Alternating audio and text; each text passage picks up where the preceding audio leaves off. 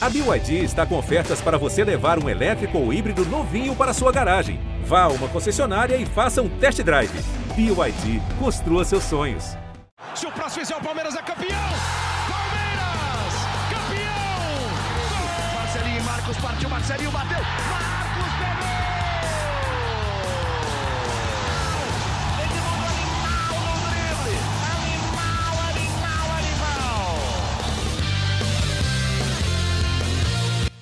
Palestrinas e palestrinos, começando mais um GE Palmeiras, o seu podcast aqui do GE. Globo sobre tudo do Verdão. Estamos gravando na quinta-feira, feriadão de Corpus Christi, que já tinha muita gente querendo fazer piadinha a hora que acabou o primeiro tempo do jogo de ontem, entre Palmeiras e Barcelona, mas não foi bem por aí, porque o Palmeiras conseguiu um resultado espetacular, conseguiu uma virada avassaladora, bateu o Barcelona de Guayaquil por 4 a 2 no Allianz Parque, um grande show da torcida, uma atuação assim em 23, 24 minutos, o Palmeiras conseguiu virar o jogo para 3 a 2 depois de sair perdendo por 2 a 0 E a gente vai falar muito desse jogo. O Palmeiras está classificado mais uma vez para as oitavas de final, então, da Copa Libertadores da América de 2023. E para falar tudo desse jogão, eu tenho aqui dois companheiros de podcast. No último podcast, inclusive, eu não estava aqui, mas nem como eu fui ouvir, obviamente, a edição e fizeram muitas piadinhas sobre mim. Mas eu estou de volta, porque sempre que eu saio eu tenho que ouvir o podcast, obviamente. E os amigos ficam cheios de graça, cheios de graça nos episódios. Mas vamos lá. Emílio Bota, nosso setorista do GE, está por aqui, já que Henrique Totti e Thiago Ferri estão curtindo o feriadinho. Onde eles estão, eu não sei, mas imagino que essa hora já devem ter, já devem estar tomando um negocinho lá. Mas Emílio Bota está com a gente, nosso setorista. Emilhão, Palmeiras deu uma vacilada que a gente não costuma ver né, no primeiro tempo contra o Barcelona, mas voltou para o segundo tempo de uma maneira espetacular, passou o carro no Barcelona e se classificou. E aí, tudo bem? Fala Lucas, fala Boca, fala amigos que estão nos ouvindo aí espalhados pelo Brasil e fora dele. É, realmente, né, cara, foi um, um, certo vacilo do Palmeiras, mas ainda assim eu tava pensando aqui, fazendo uma, uma análise pessoal do jogo antes de dormir. E, cara, é, por mais que, que o Palmeiras não tenha tido aquela intensidade absurda no primeiro tempo, que é uma característica do Abel Ferreira e do time do Palmeiras atual, né, que sempre entra para resolver o jogo, é, impondo uma pressão, tendo um volume de jogo bastante é, intenso nos primeiros minutos, apesar de não ter tido isso, o Palmeiras criou pelo menos três chances de gol, né? Um sim, gol o Rony marcou, foi anulado, a cabeçada do Veiga no travessão e aquele, aquela, aquele chute do Arthur cruzado, que, que também foi uma chance clara de gol. Apesar disso, o Palmeiras ainda teve um certo volume de jogo, né? Obviamente uhum. que daí é, chegou um determinado momento que parecia que o Palmeiras venceria o jogo com tanta tranquilidade. Acho que essa impressão que a gente teve no sofá, quem estava na arquibancada, acabou passando para dentro de campo, né? Acho que os jogadores acabaram tendo, baixando um pouco o ritmo, acho que meio que natural, meio algo que, que aconteceu naturalmente dentro da cabeça deles, e aí o Barcelona acabou aproveitando as falhas que o Palmeiras teve, né? O Palmeiras errou muitos passes, né?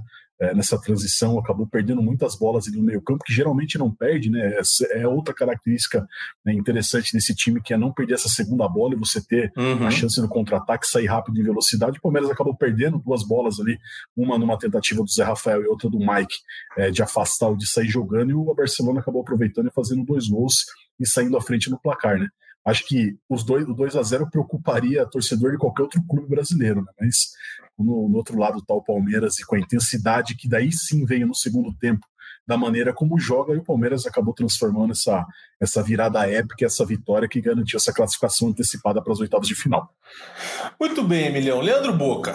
Leandro Boca, nossa voz da torcida, nosso palmeirense aqui do podcast, está com a gente nesse feriadão, afinal ele está sempre por aqui. Leandro Boca, o Emílio disse aí, ó, se fosse outro time preocuparia. E no intervalo ali do, do jogo, olhando a internet e tal, grupo de WhatsApp, Twitter, aquela coisa toda, muito torcedor rival do Palmeiras falando, cara, esse time do Palmeiras tem um pacto, tenho certeza que os caras vão virar. É certeza, pô, não vou nem comemorar.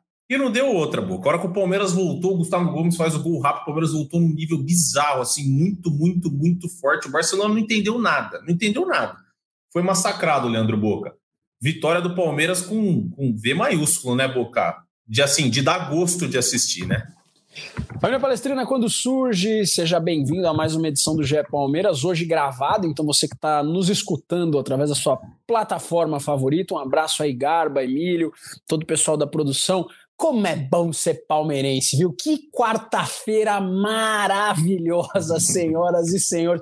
Eu vou falar uma coisa para vocês. Antes do jogo do Palmeiras, eu dava muita risada, mas muita risada, porque o bagaço foi amassado pelo suco mais uma vez.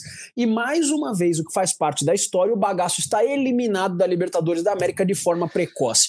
Fui assistir o jogo do Palmeiras extremamente feliz e termino o primeiro tempo, depois de duas falhas individuais, como já falou o Emílio, com a galera já pensando: nossa, cara, será que o Palmeiras vai perder? O que, que tá acontecendo? O que, que é esse Palmeiras? E aí, um cara tava do meu lado no estádio, ele falou, pô, não tô acreditando, esse é um Palmeiras que eu não conheço. E eu falei pro cara assim, eu falei, mano, respira aí, velho. Respira porque você tá assistindo a terceira academia. Você tá assistindo uma máquina verde, velho. Você tá assistindo um Palmeiras, cara, que eu não sei se vai ser campeão ou não, mas você tá assistindo um Palmeiras que não perde no Allianz Parque, meu amigo, desde julho do ano passado pro Atlético Paranaense. É um time de muita história, de muita garra espera aí que pelo menos empatar a gente vai. Foi lá o Palmeiras com Abel Ferreira, fez uma mudança no segundo tempo, tirou o Gabriel Menino, colocou o Flaco Lopes, o Palmeiras jogou para frente e foi o que você falou, Garba. O Palmeiras amassou o time do Barcelona no segundo tempo. O time do Barcelona, cara, parou de ver a cor da bola porque só deu o Palmeiras no segundo tempo e falo mais para vocês. O jogo poderia ter sido cinco, poderia ter sido seis, poderia ter sido sete né? Muita coisa Sim. aconteceu ali a, a, favor do Palmeiras no segundo tempo da partida. Enfim, mais uma vez o Palmeiras de Abel Ferreira mostra que é um time que tem um mental muito forte. É um time que não se abala se toma um gol, se toma dois gols, né? Eu acho que assim, a derrota, o empate, eles fazem parte do futebol. O Palmeiras a, a há pouco tempo, por exemplo, perdeu para um Bolívar. Eu acho que essas coisas elas fazem parte do futebol. Só que se você pegar o todo desse Palmeiras de Abel Ferreira, desde quando ele chegou até hoje, é um Palmeiras com psicológico extremamente fora da curva e a gente vai muito forte nessas três competições que a gente está disputando, eu tenho certeza. Tô feliz demais por dois belos motivos. Ô, Boca, você falou aí, pô, vai perder tal, não sei o quê. Aí se a gente sempre tem atualizado no podcast, pô, o Palmeiras tem nove derrotas em sei lá quantos jogos. O Palmeiras tem dez derrotas nos últimos 114 jogos. 114 jogos, Leandro Boca, são exatamente três campeonatos brasileiros de pontos corridos inteiros. Inteiros. 38 vezes 3, 114. Até fiz a calculadora aqui para ver se eu não estava falando besteira. Ó. 38 vezes 3, 114. Então é como se o Palmeiras tivesse jogado três campeonatos brasileiros inteiros, inteiros e perdido só 10 vezes. 10 vezes. Obviamente tem campeonato paulista nesse meio, é um campeonato de nível mais baixo, enfim. Mas isso, Leandro Boca, credencia o Palmeiras para o torcedor. Quando voltou do segundo tempo, não ter certeza, mas ter uma esperança de virada. E foi o que aconteceu. E a virada, Emilhão e Boca, passou muito dessa vez, sempre passa pela mão do Abel. Mas ele foi, ele foi perfeito na mudança, né? Ele tira o Gabriel Menino, que a dupla de volantes do Palmeiras não estava lá fazendo um jogo dos mais inspirados. O Zé Rafael, inclusive, é quem dá o passe errado, né? No primeiro gol do Barcelona. E aí ele tira o Gabriel Menino, recua o Rafael Veiga e mete o Flaco Lopes no jogo. O Rafael Veiga jogando de frente, ele começou a pifar todo mundo. Todo mundo, Emílio. Todo mundo. Bola no Arthur, bola no Dudu, bola no Flaco. O Flaco vindo junto com o Rony para pressionar os dois atacantes. Emilhão, o Palmeiras é um time com um psicológico muito forte, mas tem um treinador também que ele vê o, ele vê o jogo como poucos veem, né? Ah, sem dúvida. Aí, ainda dentro dessas 10 derrotas que você mencionou aí, que já é um número absurdo, é, são, ainda tem jogos aí em que o Palmeiras jogou com time reserva, né? Se você for. Obviamente que não serve de, de, de, desculpa aí, mas é, jogos ainda que o Palmeiras acabou por, por, priorizar outra competição, por um desgaste físico, acabou não jogando. E jogos, que, e jogos que depois o Palmeiras, assim, aqui tem derrota para o São Paulo na final do Paulista, que depois o Palmeiras mete quatro. Tem derrota para o Água Santa, que é uma derrota assim completamente fora da curva, que depois o Palmeiras mete quatro.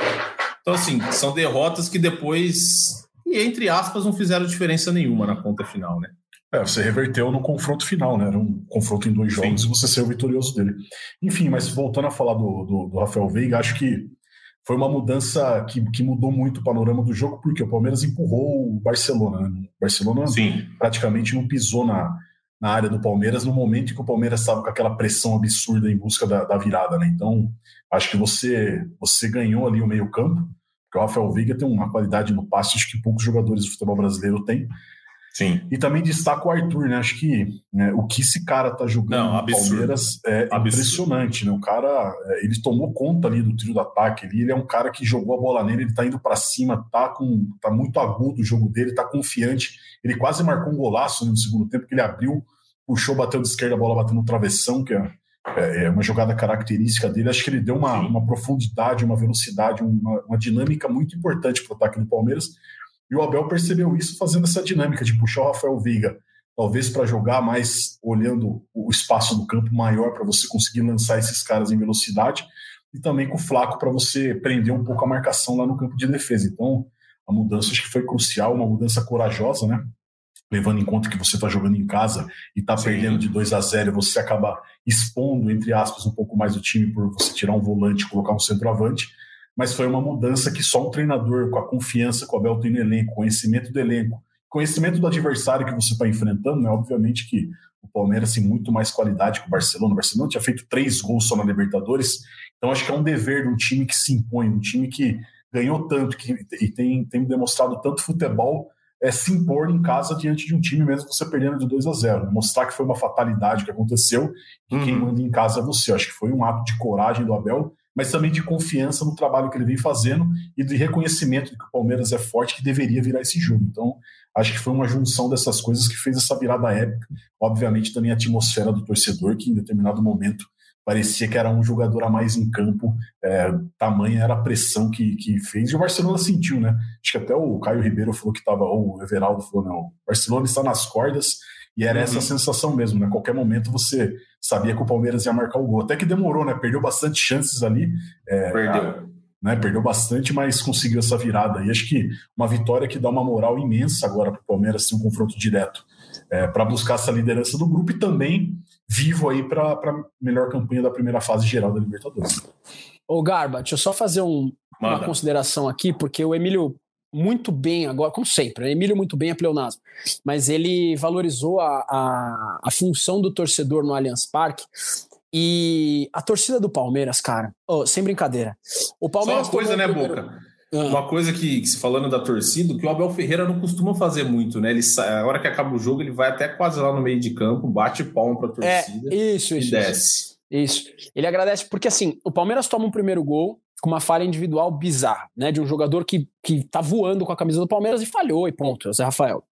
Sim. Aí depois, com a falha do Mike, mais um gol dos caras. É, muitos times no Brasil e muitas torcidas no Brasil num momento desse é, entram em pânico, se desesperam e às vezes o time acaba até tomando mais gols ou simplesmente perdendo a partida, né? Cara, a torcida ontem usou dois gritos aqui, dois cantos. O primeiro é o tradicional, o Palmeiras é o time da virada, é o time do amor, aquele lá. E o Palmeiras, o torcedor palmeirense começou a puxar aquele raça verdão, você é campeão, raça verdão, você é campeão.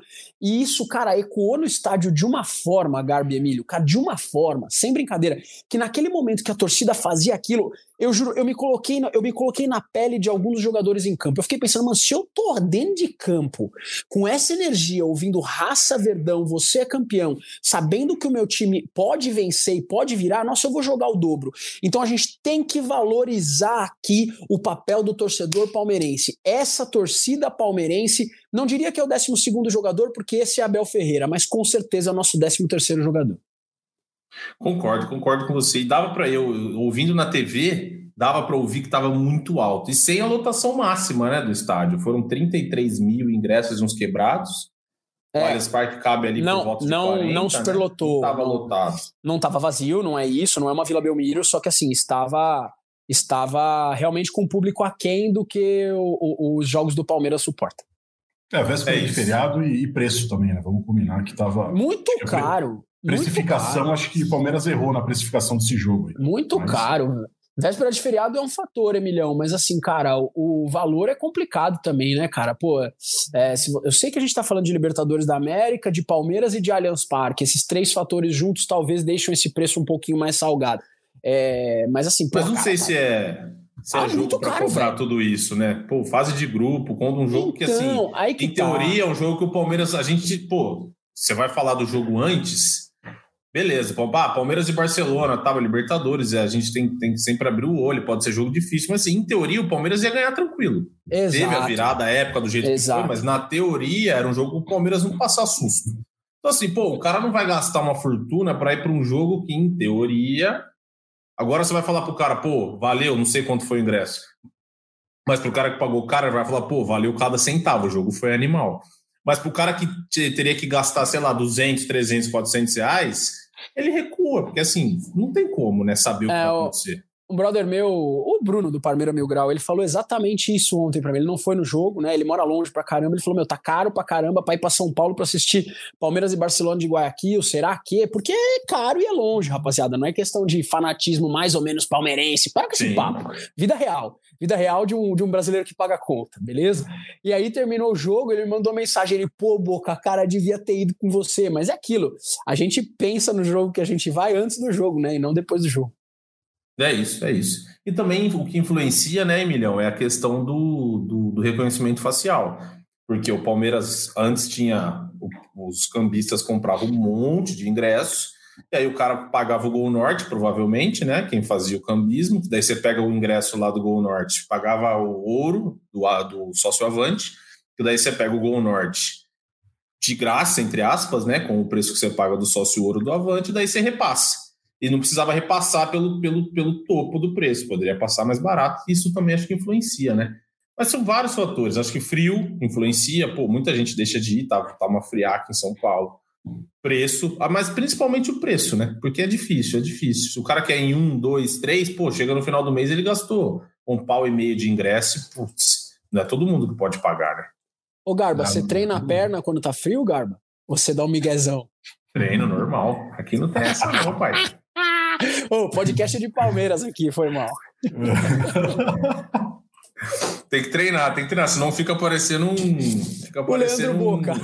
É, fica igual o Boca. O Boca outro dia tava na, Brincadeira, postou uma foto, eu perguntei se os caras tinham roubado a panturrilha dele. né? O negócio estava escondido. Ele falou que foi o ângulo. Ele falou que era o ângulo que tava ruim. Era falta de luz, Lucas Garbelotto. Era falta de Entendi, luz. entendi.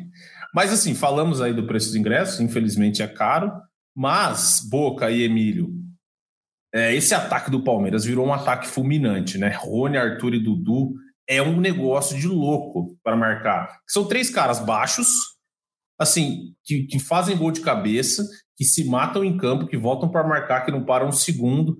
Virou um inferno, né, Emilhão, jogar contra, contra, contra esse ataque do Palmeiras. É muita correria, cara. É um time assim que não para um segundo. E não é um time de, de toque de. O Palmeiras não é um time que fica tocando a bola, né? Toca a bola, toca a bola, toca a bola. É um time que resolve rápido, acelera o jogo, tenta resolver e fazer gol o mais rápido possível. Mas virou um inferno para quem joga contra, né? Ah, virou até porque você poderia falar, poxa, é um ataque baixo, então, pô, na bola aérea eu tô tranquilo, vamos tentar neutralizar esses caras na correria e na, na chegada. Pois é.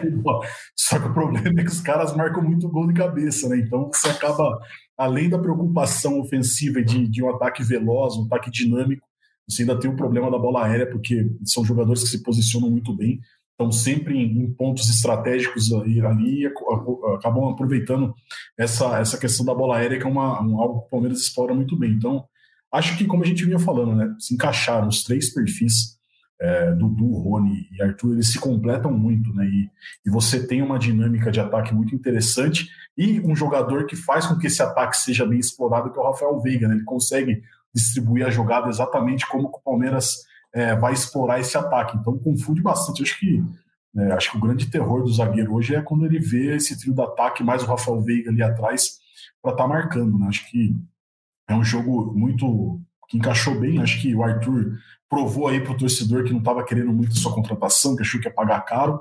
Acho que é, no fim das contas foi um, um, um, investimento importante que o Palmeiras fez, um jogador pronto, um jogador maduro e que vem colaborando muito bem para esse ataque. Já marcou sete gols em 14 jogos acho que é, é, um ataque que se encaixou rapidamente e que vai, vai dar muito trabalho ainda, acho que no, na sequência da temporada. E um desempenho que acaba com qualquer discussão, né, Emílio Boca? De, de pô, será que o Flaco não merecia jogar no lugar do Rony? Será que o Giovani não poderia ser titular desse time? Acabou com assim, não tem mais discussão, né? O time do Palmeiras titular é o time do Palmeiras que a gente, principalmente do meio para frente. Do meio para frente, não, vai do Veiga para frente. A dupla de volantes ainda você pode discutir alguma coisa. Mas Rafael Veiga, Dudu, Arthur e Rony, assim, é, é, jogo decisivo é esses caras e não tem, não tem nem por que cogitar fazer coisa diferente, né? Garba, eu acho que discutível hoje no, no Palmeiras, quando a gente fala de substituições, Uh, Gabriel Menino com Richard Hills e Mike com Marcos Rocha. Eu acho que são peças que cabe a discussão. Há quem diga que cabe a discussão também de Luan e Murilo. Eu não concordo, para mim a dupla titular do Palmeiras ainda é Gomes e Murilo, tá? Mas lá na frente, lá na frente, eu queimei a minha língua. Eu achei que o Arthur fosse chegar para ser reserva do Palmeiras. Assumo esse meu erro aqui. Erro não, era uma opinião, né? Enfim. Mas é um trio de ataque hoje titular absoluto. O que o Palmeiras tem de mais forte lá na frente é Dudu, Rony e Arthur. Ponto. O Hendrick entrou ontem com estrela, né? Ele foi, fez o gol dele, muito legal. O Flaco entrou muito bem, muito bem. Muito Adorei bem. o jogo do Flaco Muito Lopes. Para mim, ele mudou a cara do Palmeiras. É, gosto das duas peças. Mostra que o Palmeiras, se precisar de alguma de alguma opção ali de emergência para mudar o jogo, como foi ontem, foi o que aconteceu. A gente tem que são essas peças. Agora falando de titularidade, cara, aí para mim lá na frente do Veiga para frente não, não, não só do Veiga para frente, né? Tirando esses dois jogadores que eu citei aqui, para mim já tá, tá muito claro, muito definido. E uma coisa legal do Flaco, né, Emilhão? É que muita gente fala, pô, o Flaco tem que ser centroavante titular, o Flaco tem que jogar no lugar do Rony, mas o Abel Ferreira achou uma posição para ele que ele não precisa, em tese, ele não precisa brigar com o Rony, nem com o Dudu, nem com o Arthur, né? Ele virou um segundo atacante, o cara que joga mais atrás ali do Rony, que às vezes faz até faz até um meia. Ele chegou a fazer um, ele faz em alguns momentos do jogo ontem ele chegou a armar o time também junto com o Rafael Veiga. Mas é legal que o Abel Ferreira achou um outro lugar para ele para não ter que mexer diretamente nos três da frente, né? Ah, sem dúvida. O Flaco já vinha, né? Ele vinha fazendo essa, essa Sim. função um pouco mais fora da área quando o Teve um jogava que- de centroavante, né? Puta, eu não lembro qual jogo que foi agora. Que ele também entrou assim meio de mais de meio. O Palmeiras foi muito bem, muito bem. É, é lembro. uma, uma característica interessante, né? Você, às vezes, é, julga o centroavante como um jogador mais estático, né? Um cara que só sabe ali ter aquele último toque, aquela finalização. É, e o Flaco é diferente mesmo. Ele tem uma, uma velocidade, um drible bastante, bastante interessante. Né? Várias vezes ele conseguiu sair ali no, no campo de defesa, limpando a marcação, conseguindo já espirrar essa bola rápida para o ataque. Então, é uma opção interessante, né? Mais uma que o Abel Ferreira consegue ter dentro desse elenco. É, o Flaco ficou um período aí é, de maneira é, desconhecida, um pouco sem ser utilizado, né? Mesmo tendo uma sequência importante, marcando os vários gols, mas uma questão que o Abel trabalha, né? Como ele disse na coletiva, que só ele conhece o dia a dia do elenco, dos jogadores, a maneira como eles, eles estão se comportando, da maneira como eles se encaixam no perfil do jogo. Então acho que é respeitar mesmo e o Abel Ferreira vem jogo por jogo provando que tem um controle total desse elenco e também das peças, né? Por mais que é, o Palmeiras ali se, fa- se questione muito que não tem substituto do Rafael Veiga, que às vezes o Palmeiras demorou para contratar um jogador para a vaga do Scarpa, o Bruno Tabato não encaixou, mas o Abel acho que tem o controle total e mostra que dentro daquele elenco ali ele consegue extrair algumas características de outros jogadores e fazer aí o Palmeiras manter esse alto padrão que vem tendo nos últimos anos. É isso, é isso. Acho que foi controlei aqui. Cuiabá ele fez essa função, e, se não me engano, contra Tom Benz ele também jogou um pouco mais equado. Quase certeza. Você falou do, do Hendrick, Boca, Emilhão. O Hendrick fez um gol e bateu mais uma meta, né? Palmeiras, com essa meta, coloca 2 milhões e meio de euros no bolso, né? O Hendrick tem que. Ele tem algumas metas de gols. Cada cinco gols, né, Emílio? Se não me engano. A cada cinco, no máximo 25 gols. Aí tem 2 milhões e meio de, de meta, que aumentaria esse bônus aí em 25 milhões de, de euros, né? É isso. E o moleque tem estrela, né? Ficou no campo pouco. Ele demorou acho que 130 segundos para fazer o gol, 140 segundos, foi muito rápido. O moleque tem estrela e o Abel fez o que ele vem fazendo também, né, Emílio e Boca? Depois que o Palmeiras ficou, entre aspas, com o jogo resolvido, ele começa a tirar os caras, né? Ele começa a rodar o elenco, porque ele tem, ele tem jogado time titular, titular, titular, mas eu não lembro de. O Dudu nem lembro o último. Não, o Dudu terminou o jogo passado, né? Se não me engano, inteiro Terminou. mas o Rony sai quase todos, o Arthur sai, o, Rafa, o Rafael Veiga ontem não, porque tava, tinha sido poupado, né? Mas o Veiga também sempre sai, Gabriel Menino sai e o Abel vai rodando, né? Ele vai mostrando que, bem co- como o Emílio disse, né, Boca? Ele tem o, o elenco completamente na mão, assim, não tem, não tem como questionar o trabalho do cara. E é por isso, Garba, que a gente tem que tomar muito cuidado é, quando a gente cobra em excesso as contratações, como eu fiz no começo do ano, aqui nesse podcast. Eu falei em muitos podcasts, pô, tá faltando, tá faltando, tá faltando, tá faltando. E a real é que o tá faltando, para mim, hoje, hoje, de verdade, se o Abel Ferreira der as caras na televisão aí, se ele aparecer no Globo Esporte e falar assim, não tá faltando, eu vou falar assim, não tá. Por quê? Porque o Abel falou que não tá, né?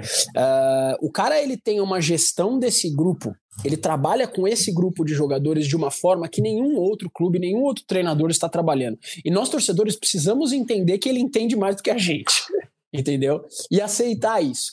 É, se você perguntar para qualquer torcedor, eu acho que é unânime falar que o Palmeiras ainda precisa de um camisa 5. Eu falei isso na última edição do Ah, podcast, o Emílio deve estar Isso ligado. precisa. Isso Isso precisa. Não, tudo bem. Isso foi um erro de gestão, foi um erro da diretoria. Não, a diretoria do Palmeiras, com todos os seus os elogios que a gente também deve, a crítica é não se planejou para a saída do Danilo. Essa é a minha opinião, tá? É, agora que o Abel dá um jeito, que o Abel se vira, que o Abel trabalha esse elenco de uma forma incrível e única, é fato. Vai que, Garba, chega aí, eu vou exagerar aqui, Messi, Cristiano Ronaldo e Neymar no Palmeiras, né? E de repente o Abel perde o controle desse elenco. Será que vai ser legal? Será que o Palmeiras. Eu quero que o Palmeiras ganhe tudo.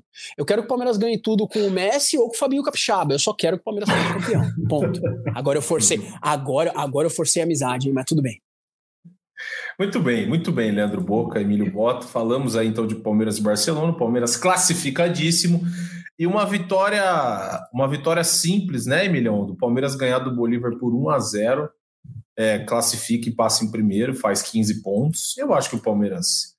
Duvido muito que esse time vá dar outra bobeira igual deu ontem contra o Barcelona. Duvido muito que o Palmeiras vá tomar dois gols do Bolívar em casa. E tem tudo para ganhar e passar em primeiro e seguir a vida adiante na Libertadores, porque esse time. E eu acho que também dá uma assustada, né, Emílio Boca? A hora que o cara, o cara vê ali, pô, o Palmeiras perdendo de 2 a 0 Libertadores, geralmente, pô, é assim, jogo duro. Aí vem, o rival tá lá olhando e fala, pau, 4. O cara olha e fala, nossa, pegar esses caras nas oitavas de final, Deus os acuda, porque vai ser difícil. E o Palmeiras passar em primeiro e fazer 15 pontos fundamental para decidir tudo em casa. Né? Não tudo, porque depende de outros, outros clubes, mas assim, tendo uma boa campanha, a chance de você decidir todos os jogos em casa é muito maior. Agora, Boca e Emílio, Palmeiras e São Paulo, final de semana, domingo, clássico pelo Campeonato Brasileiro. O Palmeiras é o vice-colocado, vocês vice- vice-colocado não, segundo colocado, né? É o tá atrás do atrás do Botafogo, que é o primeiro. Dois pontinhos do Botafogo, o Palmeiras deu uma encostada, tem 19, o Botafogo tem 21.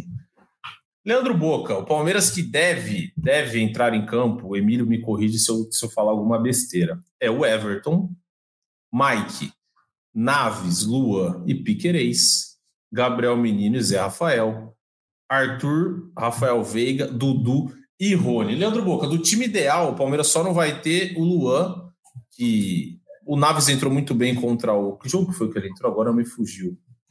Ele entrou contra o? Bolívar e Tom Benz, né? É, mas teve um Não, Santos, É. no intervalo. contra o o Santos. Contra o. Santos. É, contra o Santos, que o Gomes se choca com o Lucas Lima. Isso. É um, assim, Leandro Boca, de alguma forma, Naves ser titular te deixa um pouquinho mais preocupado ou tá tranquilo? O moleque é bom de bola, a zaga é muito forte, ele vai ter o Luan do lado dele. Como é que é? E sua expectativa, claro, pro jogo. Diga aí. Cara, primeiro, primeiro expectativa de um jogo muito difícil. Jogar com o São Paulo no Morumbi, vamos, vamos cortar o lado humor aqui do Boca, é difícil. O Palmeiras tem um retrospecto complexo contra o São Paulo no Morumbi, né? Apesar do time do Palmeiras ser melhor do que o time do São Paulo, apesar do momento do Palmeiras ser melhor do que o momento do São Paulo, que evoluiu depois da chegada do, Dori- do Dorival Júnior, é outro fato. Jogar com o São Paulo no Morumbi parece que às vezes o Palmeiras pisa em campo e não, não lembra como joga. É, é- eu não sei, Sim. isso é bizarro, é histórico e é. E simplesmente é assim. Sim. E aí, é, eu preciso ser muito franco com você sobre o Naves. A resposta é não sei. E como eu não sei, me preocupa. Mas me preocupa por quê? Porque eu não sei.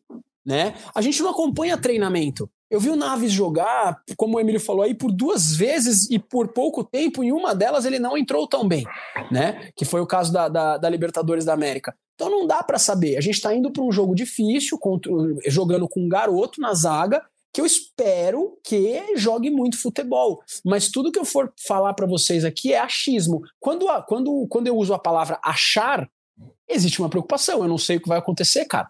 Entendeu? Sim. Então eu tenho sim, tenho uma preocupação, mas do, do, do outro lado eu tenho uma confiança da pecinha que está no banco.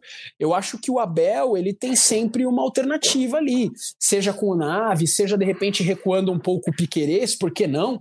Entendeu? Jogar, deixar o Piquerez um pouco mais recuado, o Palmeiras jogar de um sistema de, de- de um, com um sistema diferente, num modo diferente. É, não sei. É acreditar no Abel Ferreira e acreditar que o Palmeiras possa trazer um bom resultado do, do Morumbi no final de semana. O que a gente, o que vai virar, né? Como bem disse, como o Boca disse, melhor a gente não sabe. Mas o Abel Ferreira dá um voto de confiança para o Naves quando ele, quando ele dispensa o Kusevich, né? O Kusevich pede, pede para ir para outro lugar, o Abel Ferreira libera. Não libera, mas assim, o Abel Ferreira dá o aval para que ele seja negociado, ele vai para o Curitiba. E se ele não confiasse no futebol do Naves, ele teria falado para o Kusevich, ó, a diretoria, segura o Kusevich a todo custo, porque ele é o nosso quarto zagueiro. É, tem a linha ali Murilo, Gomes e Luan, que, pô, não tanto faz, mas tá, tá bem servido.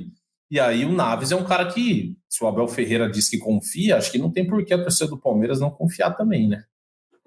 Ah, sem dúvida, na teoria, né? Porque quando você, você dá um respaldo, você confia, você promove o jogador da base, é, é a questão de, de jogar para você provar que você tem realmente condições e, e não sentir a pressão, de, de você conseguir desenvolver o trabalho que você vinha fazendo na base.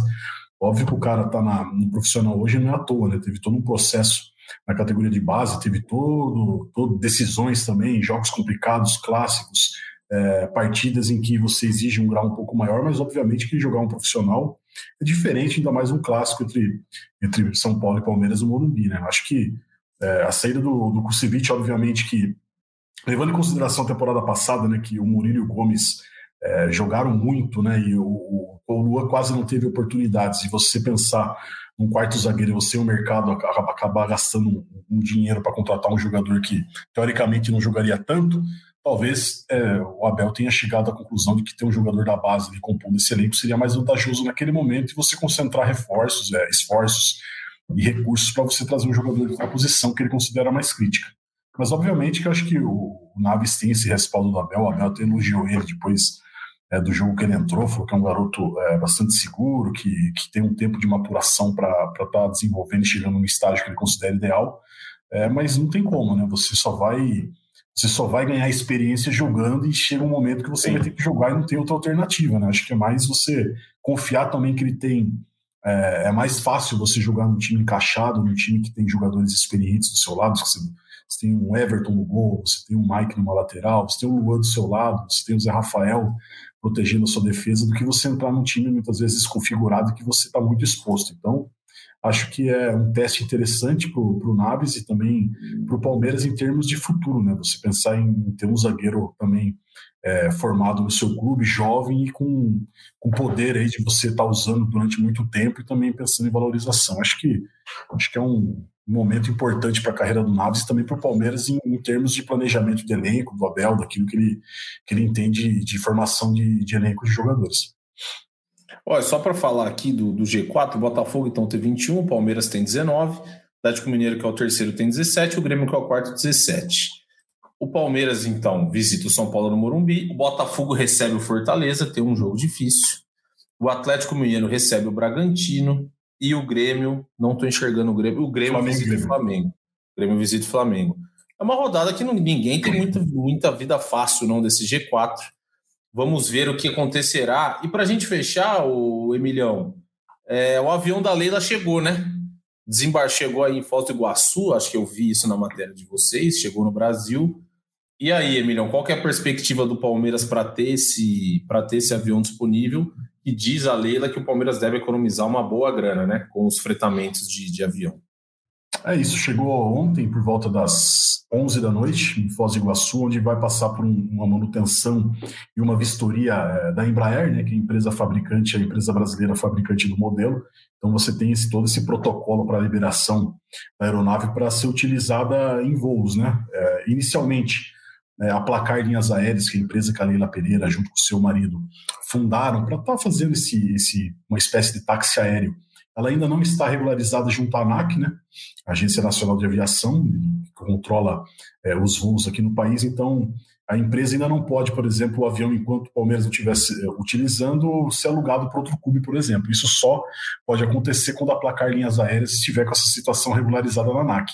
No entanto, é, a, a autorização para esse avião poder fazer voos particulares, nesse caso seria um voo particular, a Leila, ser o proprietário, estaria cedendo é, o, o, avião para o Palmeiras sem custo, sem cobrar passagem, enfim, não tendo é, né, lucro, né, é, tendo uma operação comercial. Isso em 15 dias o Palmeiras acredita que já vai estar conseguindo ter toda a papelada e já vai estar podendo utilizar o avião que vai ser utilizado tanto para viagens é, domésticas aqui no Brasil, né, para jogos fora de casa do Campeonato Brasileiro, como também para jogos uhum. da, da Libertadores em toda a América do Sul. É um conforto, né? Palmeiras entende que tendo uma a Leila entende, né, por isso que ela até pensou comercialmente é, em ter uma empresa que que pense exclusivamente em clubes de futebol, porque a logística é complicada, né, de você às vezes conseguir um voo, às vezes você tem que ir em um voo é, doméstico aqui no, no, Brasil, você acaba tendo passageiros, então você não tem tanta privacidade dos torcedores, e também é caro você estar tá fazendo o fretamento de um avião. Então, tendo uma aeronave disponível, você pode escolher o horário, você pode é, ter essa comunidade, comunidade, esse conforto maior. Então é o que o Palmeiras vai ter a partir de agora com essa aeronave que foi adquirida pela Leila Pereira juntamente a sua empresa Placar Linhas Aéreas. Muito bem, Emiliano, muito bem. Um luxo que o Palmeiras vai ter e com certeza vai fazer, vai ajudar muito o elenco palmeirense, os jogadores do, do time do Palmeiras e de Abel Ferreira. Emilio, muito obrigado pela presença neste feriadão, hein? A gente se vê em breve na segunda-feira, ou não sei, mas a gente se encontra em breve para falar muito de Palmeiras. Fechou? Obrigado. Valeu, Lucas. Valeu, Boca. Bom fim de semana para quem está é, curtindo esse feriado. E a gente, jornalista, escolheu essa profissão, aí, então tem que trabalhar. Então, mas também estamos felizes. Domingo vou estar lá no Morumbi, em lives pré-jogo, pré-clássico. E, e, é isso. Até segunda-feira, repercutindo aí tudo que aconteceu nesse clássico. Grande abraço. Muito bem, muito bem, Emílio Bota. Leandro Boca, eu acho que eu sei para quem vai o seu recado de hoje, Leandro Boca, por tudo que aconteceu nesta quarta-feira e passou de Libertadores. Muito obrigado, é sempre uma honra bater esse papo com você. A gente se vê, hein? Lucas Garbelotto, cara, sério, você é o, é o gênio da Você é muito engraçado, meu irmão, de verdade. O cara mais, mais comédia da história desse podcast. Um abraço, Bota. Um abraço, Lucas Garbelotto, todos vocês que acompanham o podcast. De verdade, rapaziada. Na moral, velho, precisa de recado final? Precisa de recado. É tanta mesmice, é sempre a mesma coisa que eu não aguento mais dar recado final. Vandi, você tá mal de novo, meu irmão. Um abraço para você. Sabe por que eu vou ficar quieto, Lucas Garbelotto? Sabe por quê, meu irmão? É. Palmeiras não tem mundial, cara, né? Então é melhor a gente ficar quieto, né? Deixa pra lá. Tchau, um abraço.